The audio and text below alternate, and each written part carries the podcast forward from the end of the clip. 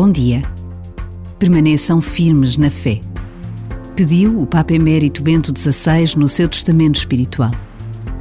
Esta firmeza manifesta-se de tantas formas diferentes.